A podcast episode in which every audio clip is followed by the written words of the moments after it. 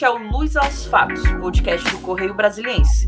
Nesta semana, o tema é a implementação do novo ensino médio. Para falar sobre desafios e avanços neste importante setor, receberemos o presidente da Abre Livros, Ângelo Xavier, e a presidente do Conselho Nacional de Educação, Maria Helena Guimarães. Eu sou Talita de Souza. E eu sou Thaís Martins. Hoje é sexta-feira, 23 de julho de 2021, e o Luz aos Fatos está começando. Ângelo, Maria, com a divulgação do Cronograma Nacional de Implementação do Novo Ensino Médio na última quarta-feira, 14 de julho, a concretização do novo ensino médio está mais perto do que nunca, né? De acordo com o documento, 2022 será o ano em que o primeiro ano do ensino médio passará por essa transição tão aguardada. Inclusive, o secretário Mauro Rabelo de, denominou a data, né, o ano, como a virada de chave para a implementação do ensino médio. Com tudo isso, gente, o Brasil ele está pronto? É possível que essa implementação ocorra nesse prazo previsto de uma maneira satisfatória? Posso falar? Pode. Muito bem. Primeiro, assim, a reforma foi aprovada em 2017, as diretrizes curriculares do novo ensino médio, a nova base do ensino médio, foi aprovada em dezembro de 2018. 2019 e 2020 foram dois anos de a adaptação dos currículos ao novo ensino médio, portanto, não é virada de chave. Alguns estados e algumas escolas já começaram, é o caso, por exemplo, uh, do estado de São Paulo, que está implementando o novo ensino médio desde esse ano, de 2021. Além disso, uhum. nós temos várias escolas particulares que já começaram até o ano passado, em 2020.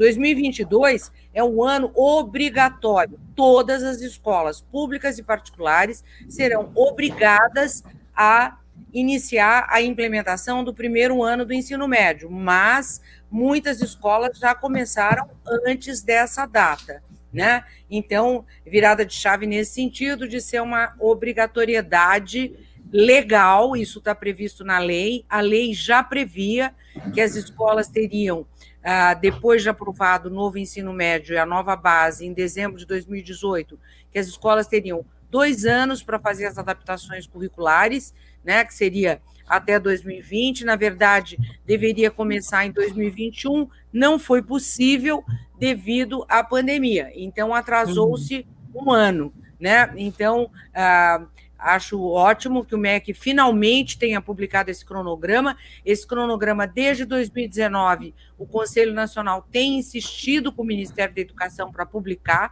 já deveria ter sido publicado antes, ainda bem que agora o secretário Mauro resolveu uh, fazer a articulação toda com os estados, municípios, para publicar, mas isso estava previsto em 2019, 2020 Desde março, nós já estávamos insistindo com o MEC para publicar esse cronograma, inclusive para deixar bem claro que 2022 seria o primeiro ano, 2023, dois, uh, primeiro e segundo, 2024, os três anos, aí sim um novo Enem. Então, era esse o recado que eu queria dar, e eu acredito que sim, que as escolas estão preparadas. Se não estiverem, tem agora para se preparar, mas eu acredito que a... os estados estão se preparando. Desde o ano passado, os estados aprovaram seus currículos estaduais, estão fazendo formação continuada de professores, têm feito muitos trabalhos, inclusive de adaptação dos currículos, não é? E eu acredito que agora. Ah, estão chegando já os livros do novo ensino médio. O mais importante daqui para frente é a formação de professores. É, é, bom, bom dia, bom dia a todos. É, nessa linha da, da, da, professora Maria Helena, é, eu acho que um marco importante da, da implementação da reforma em sala de aula é a chegada do material didático. Eu acho que isso sim é, é, é uma novidade importante no ano de 2022, eh, as escolas vão trabalhar com novos materiais didáticos, é uma mudança bastante desafiadora para as editoras e para os autores para construir esse material didático, não mais pelas disciplinas verticais, mas sim por áreas de conhecimento. Então, combinando é, conteúdos, no caso, exemplificando, por exemplo, a consciências da natureza, então, autores de química, física e biologia tiveram que sentar à mesa para discutir de que maneira é, atenderia o currículo. Então, foi um, um, exercício muito, muito desafiador para as editoras, e em 2022 esse material está chegando em sala de aula. É, a gente sente um, um, uma certa tristeza porque é, o, o, PNLD foi dividido em, em, objetos e o primeiro objeto que deveria ter chegado em sala de aula esse ano ainda eram os livros de projetos integradores, né, que era um primeiro trabalho a ser feito de maneira integrada é, para que professores e alunos já começassem a, a, se adaptar a essa nova forma de, de trabalhar com, com material didático é, por área de conhecimento. Mas, por atrasos, pelo, pelo impacto da pandemia, por questões até orçamentárias do Ministério da Educação, é, esse material só vai chegar também em sala de aula o ano que vem. Então, é, é uma pena que essa transição, que até a professora Maria Helena citou aí, de preparação de, de, de, de alunos e professores, é, acabou se perdendo, mas no ano que vem, escolas e professores recebem novo material didático, já por área de conhecimento, é, com base na BNCC, e para atender também a reforma do ensino médio. Marilena, você citou essa questão do atraso de um ano, é, você falou dessa questão do, do atraso dos materiais, mas que a pandemia trouxe outros impactos também para essa implementação? A gente ainda vai sentir esses impactos no ano que vem, talvez, da, da pandemia, desse processo? Veja, Thaís, a pandemia impactou a educação brasileira, da educação infantil até a pós-graduação todos os níveis e etapas de ensino foram impactados. Então, a pandemia não impactou apenas a questão do novo ensino médio. Ela impactou a educação brasileira como um todo. Nós já temos vários estudos e pesquisas do Brasil e do mundo mostrando as perdas cognitivas, os retrocessos cognitivos dos alunos, além de problemas gravíssimos de ordem socioemocional que muitos adolescentes estão vivendo, né? Nós já temos relatos assim e estudos muito importantes sobre isso, né? Então, obviamente que a pandemia eh, trouxe dificuldades né? Mas, de todo modo, se esse cronograma tivesse sido publicado ano passado, pelo menos, como estava previsto que fosse publicado em 2019, né? se você olhar a pauta do Conselho Nacional de Educação, o Conselho Nacional de Educação fez 10 reuniões entre 2019 e o início desse ano para tratar do cronograma de implementação do novo ensino médio. Né? Isso foi muito discutido com o MEC em 2019, em 2020. Finalmente, agora, graças a Deus, resolveram ah, apoiar e fazer, mas é um processo que está em andamento há bastante tempo. Então, bem, a pandemia trouxe dificuldades, mas 2019 ninguém sabia que teríamos pandemia. E nós já fazíamos muitas reuniões com o MEC sobre isso, inclusive em dezembro de 2019, tivemos uma reunião no Conselho Nacional de Educação. Nessa reunião foi acordado com o Ministério da Educação, o secretário de Educação Básica era o, o Jânio, foi uhum. acordado que esse cronograma seria é, implantado, que seria divulgado.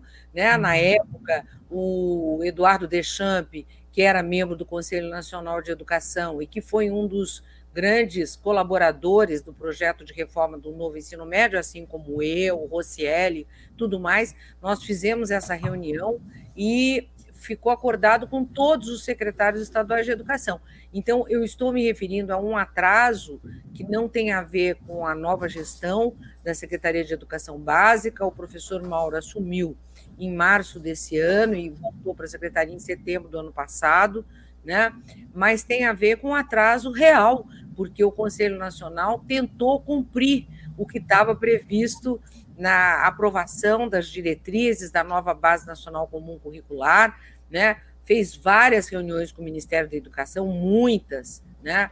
Então é, é disso que eu estou falando, e não da, da gestão atual. Estou falando do que aconteceu em 2019 e 2020, infelizmente atrasou e o Conselho fez o possível para manter o calendário, mas não conseguimos. Agora, pessoal, eu queria que vocês falassem para os nossos ouvintes. A gente recebe alguns comentários e a gente vê que muitas pessoas acreditam que o, o, o novo ensino médio vai surgir assim do nada, né? Vai ser implementado a partir de do, da volta do ano letivo de 2022 vai começar, cada um vai escolher suas disciplinas, a gente sabe que não é assim. Então, eu gostaria que vocês pincelassem um pouco aí do processo que as redes estaduais estão vivendo de implementar o novo ensino médio, né? Desde a consulta pública, né, que a maioria é, das redes estaduais é, decidiram fazer a consulta pública para a formação básica, né, formação geral básica, até a formação dos itinerários também, aí tem a aprovação do conselho. Vocês poderiam Esse é outro atraso. Thalita, esse é outro atraso. Uhum. Desde 2019 que nós temos insistido com o INEP, que passou por várias direções, né? Nós tivemos acho que quatro ou cinco presidentes do INEP entre 2019 e agora. E uhum. desde o início de 2019 que o Conselho Nacional tem dialogado com o INEP, com o MEC, para insistir que nós precisávamos definir o novo ensino médio, a nova uhum. matriz do novo ensino médio, do, do novo Enem, para que uhum. as escolas tivessem segurança na implementação do novo ensino médio. Né? E até agora nós não temos a matriz do novo Enem, né? Essa matriz ela é muito importante exatamente para que as escolas não tenham dificuldade em ou dúvida ou até preocupação em implementar um novo ensino médio sem saber se o que está sendo ofertado na formação geral básica, que é obrigatório e comum né, a todos os, a, os, os alunos do, do novo ensino médio, né, mas essa ideia que. Ideia não, essa obrigação que está prevista na lei e na norma não foi cumprida como deveria ter sido cumprida até agora. Nós não temos ainda a nova matriz do Enem, não temos ainda as novas. Eu tenho trabalhado sobre isso agora, lá no Conselho Nacional, mas já o ano passado, o ano retrasado também, trabalhamos muito tentando acertar isso com o MEC e com o INEP. Né? E eu acredito que essa preocupação das redes é real. No entanto, eu tenho uma boa notícia. Se os currículos dos estados, eu já vi vários currículos. A parte de formação geral, ela está bem alinhada àquilo que é o básico do ponto de vista das competências e habilidades que os alunos devem desenvolver uh, ao longo do ensino médio. Quer dizer, a questão uhum. das horas está bem delineada nos currículos. Eu já andei olhando 18 currículos estaduais e esses currículos já prevêem, né, do ponto de vista da formação geral, aquilo que é que são as competências gerais, as, as competências uh, que os alunos devem desenvolver na formação geral. Então, eu acredito, Talita, que uh, não há essa dúvida em relação à formação geral. Quem tem dúvida é porque uh, não, não, não compreendeu ainda direito a proposta do novo ensino médio, mas já há muitos uh, documentos sobre isso, orientando. As maiores dúvidas que eu tenho visto são em relação aos itinerários e não em relação à formação geral. Uhum. Sem dúvida. E, e eu, ve, eu, vejo que, que essa reforma do ensino médio acabou é, sofrendo um pouco mais justamente pela própria pandemia, porque é, o ano que vem chega um material novo para ser implementado em sala de aula, um modelo novo de dar aula, e também provavelmente a gente vai estar com as escolas eh, já com aulas presenciais. Eu acredito que até agora, a partir do segundo semestre, muitos estados retomam, retomam as aulas. Então, é, tem uma dificuldade de, de, tentar tirar o atraso dos alunos desse um ano, um ano e meio de, de, de ausência de aulas presenciais, porque isso impactou todo mundo. A professora Maria Helena falou bem sobre isso, isso impactou do infantil até a universidade e não é diferente para os alunos da escola pública, até porque os recursos digitais é, das famílias são é, mais restritos. A gente entende que, que não é toda a população que tem acesso à internet de banda larga e, e condição de aulas híbridas e tal. Então, por si só, já tem uma, um, uma dificuldade de retomada das aulas. E também aí chega a novidade do, desse novo ensino médio. Então, é, as escolas, professores e e gestores têm um enorme desafio e, e, e, do ponto de vista das editoras, nós, nós estamos entregando para as escolas um, um, um material novo, é, muito bem cuidado por autores, por editores, é, o edital pedia muita orientação a professores, então todo o material didático novo tem é, um componente importante de orientação aos professores, então eu acho que é, os recursos didáticos vão ser um, um, uma ferramenta importante nessa retomada, sem dúvida. É, eu quero acrescentar uma coisa, Ângelo, eu tenho certeza que os recursos didáticos são essenciais para a preparação da implementação do novo ensino médio. E eu acredito que agora, na medida em que as escolas retornem presencialmente às aulas, né, nós já temos informação que 24 redes estaduais voltam às aulas agora no dia é, 2 de agosto. Sabemos uhum. também que sete estados da União já tinham retornado às aulas presenciais desde abril, alguns tinham retornado desde setembro, outubro do ano passado, portanto, não é é, digamos, para as escolas estaduais, que representam 86% da matrícula do ensino médio, a, a, preocupação, o novo ensino médio, a preocupação com a, a, o retorno às aulas presenciais, com a oferta, inclusive, de recuperação para os alunos do, do ensino médio, isso já está ocorrendo, né? Eu tenho acompanhado bastante, tenho feito reuniões permanentes aí com estados, municípios, e o que eu observo é que ah, há uma preocupação enorme dos estados em garantir ah, aos alunos do ensino médio uma recuperação intensiva para que eles se preparem não só para o Enem esse ano, como eles se preparem para a implantação do novo ensino médio a partir do ano que vem. Do mesmo modo, os estados têm feito formação continuada de professores, tem, tem tido muitas reuniões com diferentes organizações não governamentais, a, a, instituições do terceiro setor têm feito um trabalho importante de apoio aos estados para a implantação, e as escolas particulares, de alguma maneira, já começaram. Né? Eu conheço várias escolas particulares que começaram a implantar o novo ensino médio em 2018 né? Uhum. São escolas, claro, escolas de ponta, são escolas assim de excelência e uhum. que já começaram, até porque o ensino médio atual é uma grande jabuticaba da educação brasileira. É, até sobre, sobre, esse processo de é, o Ceará, o Maranhão e, Rondônia, e Rondônia ainda estão na fase de consulta pública, né, para a formação geral. É, esses estados estão atrasados. É, vai ser mais difícil para eles conseguirem fazer a implementação. É, existe alguma forma que pode ser feita para ajudar eles?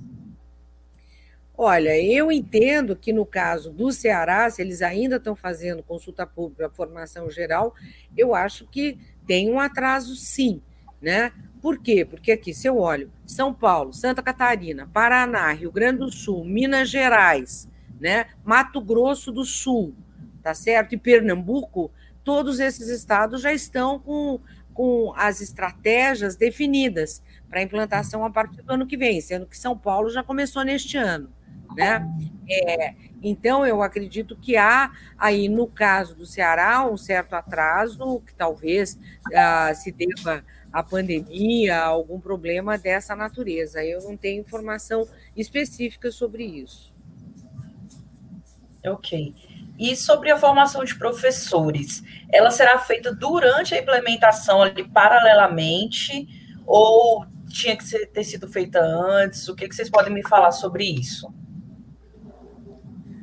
Olha, eu acredito que a formação de professores ela já deveria ter começado ano passado. Muitos estados começaram, mas muitos uhum. começaram a fazer esse ano.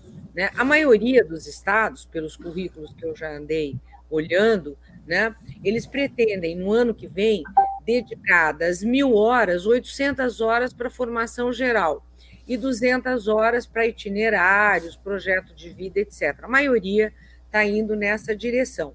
Nessas 800 horas para formação geral, o que nós observamos são aqueles componentes e conteúdos curriculares básicos da formação geral que estão indicados na Base Nacional Comum Curricular, que não é currículo. Né? A Base Nacional Comum Curricular não é currículo, ela tem as indicações onde é que nós queremos chegar, os currículos é que vão fazer ah, o detalhamento pedagógico de como transformar isso num currículo. Né? Uhum. É, foi isso que os estados fizeram. Eu acredito que o primeiro estado que aprovou a, o seu currículo de ensino médio, que está muito bem elaborado, muito bem desenvolvido, é o Estado de São Paulo. Muitos uhum. estados brasileiros seguiram o Estado de São Paulo. O Estado de São Paulo aprovou o currículo do novo ensino médio em, no final de dezembro de 2019. Né? No ano passado, em 2020, o Estado de São Paulo já tinha o novo currículo aprovado, os materiais didáticos desenvolvidos, já tinha delineado, tem um avanço enorme, claro, o Rosselli é o secretário, o Rosselli conhece profundamente a proposta de reforma do novo ensino médio, né? e ele teve um apoio muito grande ah, para realizar todo esse trabalho, não só junto às editoras, a, ao pessoal que atua na área de educação, como também o trabalho que foi feito junto, por exemplo, com o Conselho Estadual de Educação de São Paulo, que tem é, pessoas muito qualificadas para ajudar a pensar a estratégia de implantação do novo ensino médio. Tem lá a Gislene Trigo, que coordenou a Base Nacional Comum Curricular junto comigo, a professora Bernadette Gatti, a professora Kátia Smolli, que foi secretária de Educação Básica, né? enfim, o Conselho Estadual de São Paulo tem um grupo de pessoas que conhece profundamente a proposta de reforma do novo ensino médio, e isso, claro, ajudou a aprovação da nova proposta curricular, assim como a formação continuada de professores. O ano passado, o Estado de São Paulo fez um grande trabalho de formação continuada dos professores para começar a implantação do novo ensino médio nesse ano de 2021 que eles já estão implementando.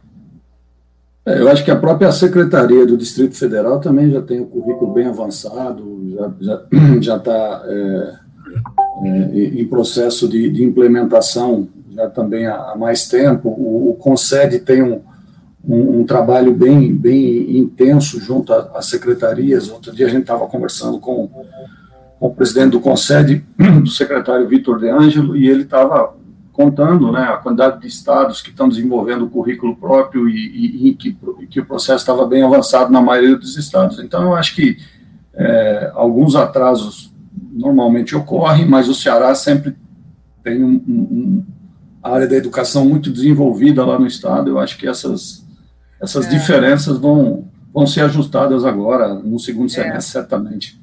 É, eu concordo com você, Ângelo, até porque, por exemplo, o Vitor, que é o secretário, é, que é presidente do Concede, ele é secretário do Espírito Santo. O Espírito Santo está com um trabalho excelente para a implantação uhum. do novo ensino médio. Mato Grosso do Sul também, com a secretária Cecília Mota, que era é, presidente do Concede. Mato Grosso do Sul tem uma proposta de implementação do novo ensino médio excelente. Né? O Paraná está com uma proposta muito boa, o Rio Grande do Sul também. Enfim, é, eu acredito que no caso do Ceará houve algum atraso, que provavelmente esteja relacionado à pandemia, mas o Ceará é um estado que tem feito um trabalho de ótima qualidade eh, na educação pública. Eu tenho certeza que eles conseguirão avançar.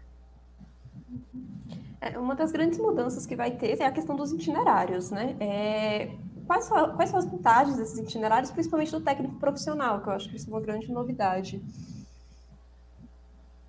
Olha, em relação ao técnico profissional, uh, o que eu tenho eu falo muito de São Paulo porque eu acompanho muito o estado de São Paulo, além de eu morar no estado de São Paulo, de ter sido secretária estadual de Educação de São Paulo, morar em Campinas, etc. Eu sou do conselho gestor lá da Secretaria de Educação de São Paulo e eu acompanho bastante uh, o que está acontecendo e realmente eles têm feito um trabalho importante. Então, olha só, é, quanto aos itinerários, vários estados, os itinerários do Mato Grosso do Sul são muito interessantes muito bem desenhados, inclusive com proposta de fazer articulação com o EPT, com Educação Técnica Profissional. Né? A mesma uhum. coisa no estado de Santa Catarina. O estado de São Paulo já tem todos os itinerários propostos, inclusive em parceria com o Centro Paula Souza, que é, é muito bom uh, e que oferece, tem um grande trabalho na área de, de ensino técnico profissional. Né? É, outros estados, eu tenho informação também que o estado de Pernambuco está fazendo um trabalho interessante na área de EPT, assim como a Paraíba também está com um trabalho interessante na área de EPT. Eu acredito que é, os itinerários de EPT eles vão variar de acordo com a vocação do Estado, de acordo com a existência de oferta, né? Agora, eu acho muito importante que a CETEC do Ministério da Educação esteja agora mobilizando os institutos técnicos federais para que eles façam parceria com os estados na implementação, assim como o Sistema S tem feito um grande trabalho de articulação com os estados para poder fazer parceria na, na com os estados na, na implementação dos itinerários técnico-profissionais. Eu acredito que isso está ocorrendo agora, a CETEC está fazendo um trabalho muito bom com os institutos uh, federais nessa, nesse sentido, né? E eu acredito que daqui para frente nós teremos boas novidades nessa área, né? Uma vez que os itinerários técnico-profissionais, de acordo com a última pesquisa que foi feita no final do ano passado, já, já são uma grande aspiração de 46% dos alunos que estão cursando o ensino médio. Eles têm interesse, eles querem é, fazer um itinerário técnico profissional. Isso é muito bom. É, eu, eu, eu, vejo que, que os itinerários é, devem ser os, os grandes desafios, estou falando especialmente do mundo editorial. É, nós vamos ter é, demandas diferentes de cada estado, é, cursos específicos distintos em cada estado, então a construção do material didático eu acho que vai ser o, o, o maior desafio dessa reforma do ensino médio. Né? Quando, quando a gente fala do núcleo comum, é um núcleo comum, ele está reorganizando as, as, as, disciplinas por área de conhecimento e tal, mas de maneira geral já é um conteúdo conhecido. Agora, os itinerários vão ser coisas novas, é, além do, do, do, da parte técnica que você citou, podem vir outras necessidades. Então, eu acho que aí vai ser o grande desafio do MEC FNDE de, de, de construir editais que respondam a essas demandas com, uma, com novos materiais didáticos. É, eu acredito, Ângelo, que no caso dos itinerários técnico-profissionais, é, o grande desafio é professor. Né?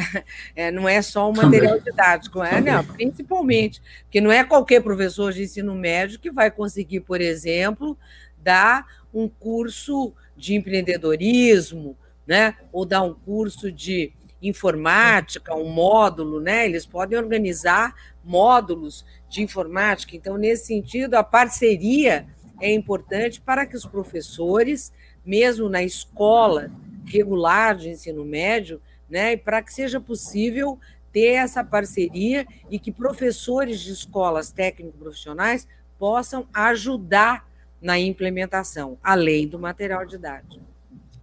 Ah, eu, eu, eh, nessa linha, professor, eu acho que até anterior a, a, aos, aos, itinerários é, é, a própria novidade do projeto de vida, né?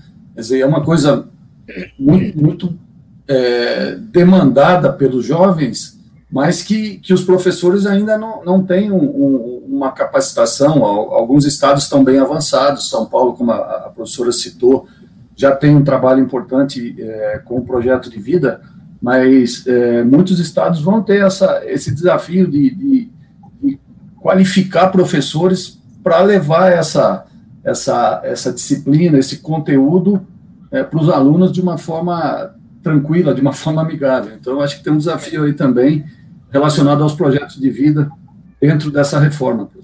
Não, com certeza. O projeto de vida, em muitos currículos, ele já entra no oitavo e nono anos, o que eu acho muito interessante, que é um Sem momento dúvida. importante da vida do adolescente, de transição do ensino fundamental para o ensino médio.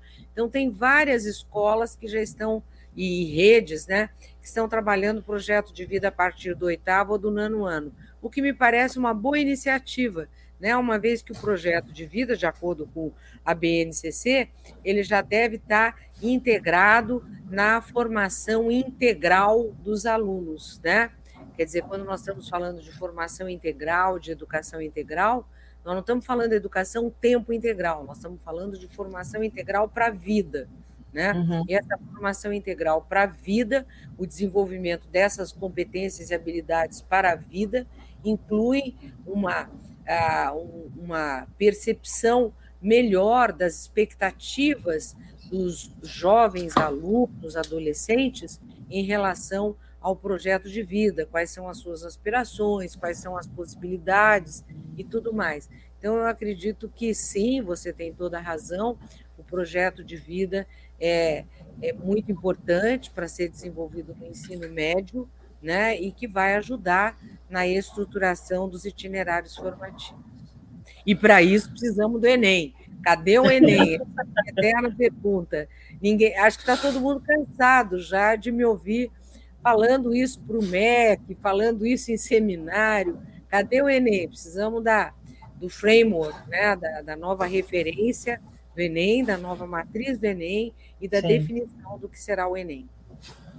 Não, não tem dúvida. Eu, eu, eu, eu vejo que, que, como produtor de conteúdo, estou há muitos anos é, nessa área, eu acho que é, que é o momento de, de, de maior desafio dentro da área da educação no Brasil dos últimos, sei lá, 30 anos. A gente não tem uma, uma, uma mudança tão representativa, tão significativa é, para o jovem brasileiro como essa reforma, como a BNCC, a implementação da BNCC de, de, em toda a educação básica e, junto com isso, a reforma do ensino médio. Então, é, para nós que, que, de alguma forma, vivemos no mundo da educação, eu acho que nós estamos vivendo um, um, um mega desafio e muito bom estar tá tendo essa oportunidade. Né?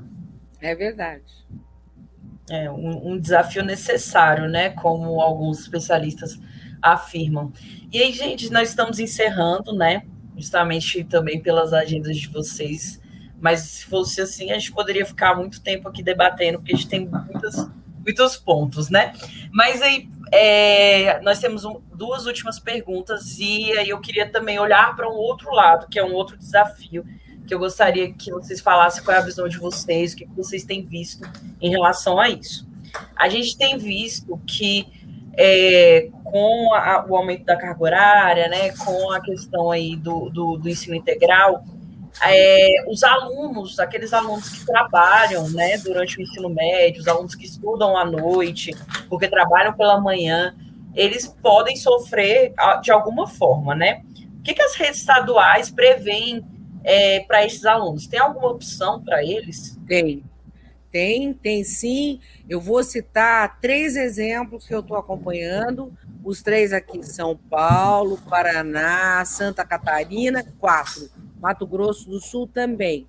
Todos os quatro estados, ah, não sei se o Espírito Santo também, mas acredito que sim, estão prevendo oferecer para os alunos do noturno a possibilidade de complementação da carga horária por meio de plataformas digitais, por meio de atividades online e offline, inclusive com oferta de é, pacotes gratuitos de internet para os alunos do noturno, além de é, oferta de aulas uh, híbridas aos sábados com atividades presenciais e atividades uh, mediadas por tecnologia dentro da escola.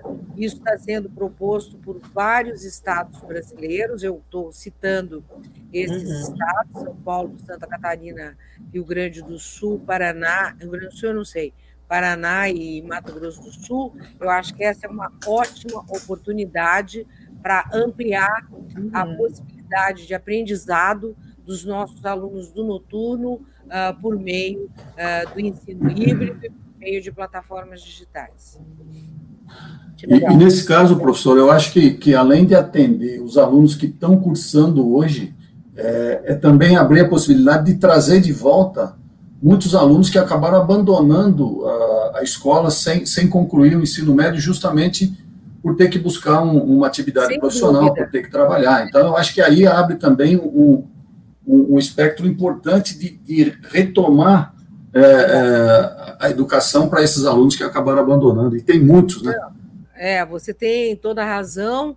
Além disso, muitos estados já estão organizando o ensino médio noturno já com itinerário profissionalizante, porque o, itinerário técnico profissional para o noturno é sempre, digamos, uma atração para esses uhum. alunos uh, se sentirem mais motivados, mais engajados e mais preparados para entrar na, uh, no mundo do trabalho após o ensino médio profissionalizante, com itinerário profissional.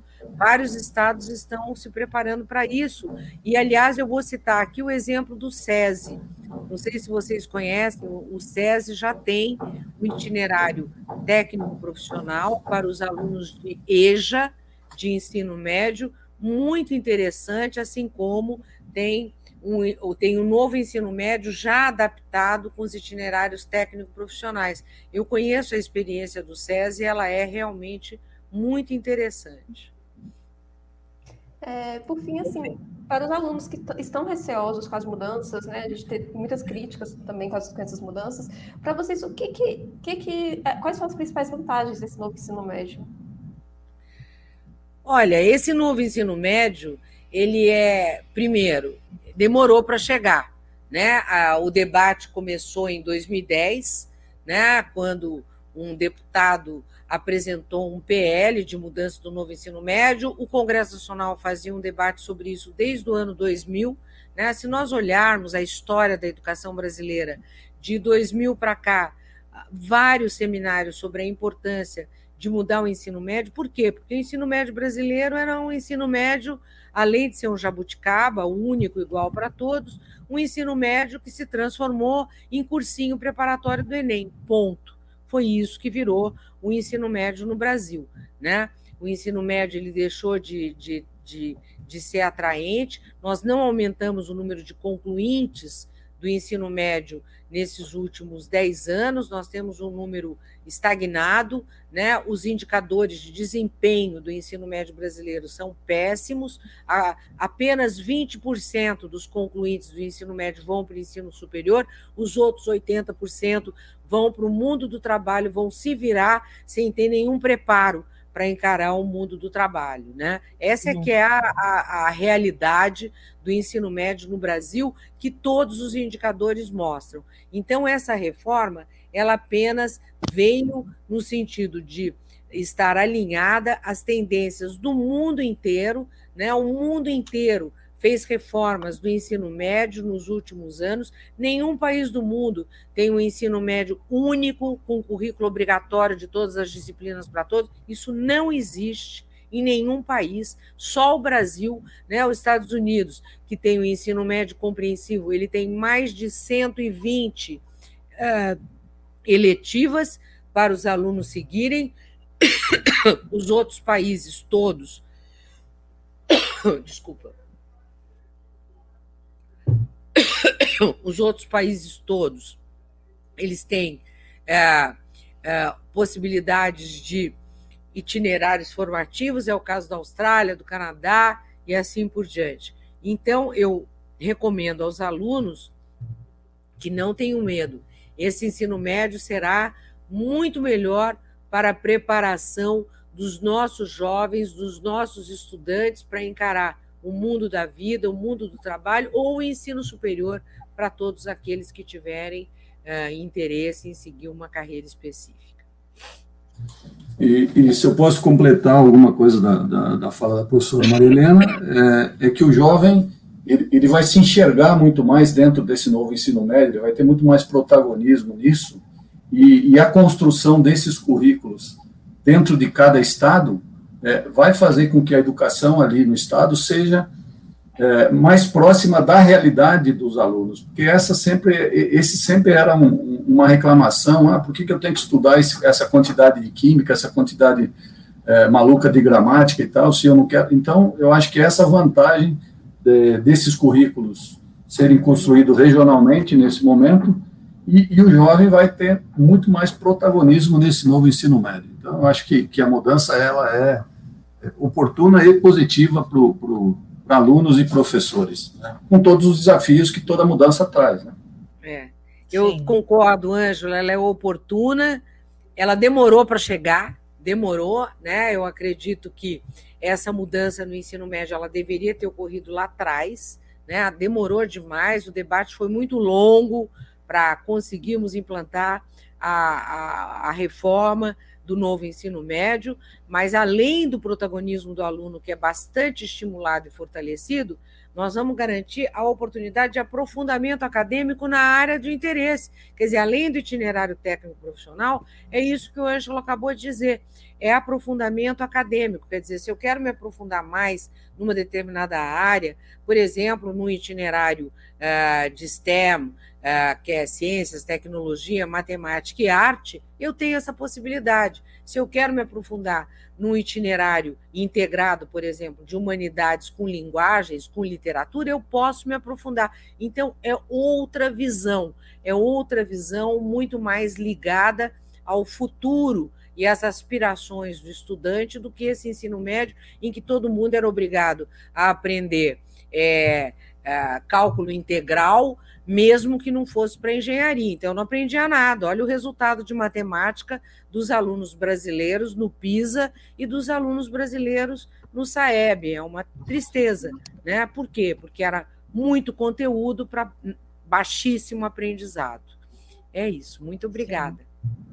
É isso, gente. Muito obrigada, Ângelo. Muito obrigada, professora Maria Helena. Tá obrigado ótimo. pela oportunidade. Obrigado, obrigado professora Maria Helena. É, muito, muito obrigada também pela oportunidade. Obrigada aí ao Ângelo, a Thalita, a todos vocês. Muito obrigada pela oportunidade de estar aqui conversando com vocês. Este foi o Luz aos Fatos, podcast do Correio Brasiliense que traz ao debate os principais acontecimentos da semana. Obrigada pela audiência e até a próxima.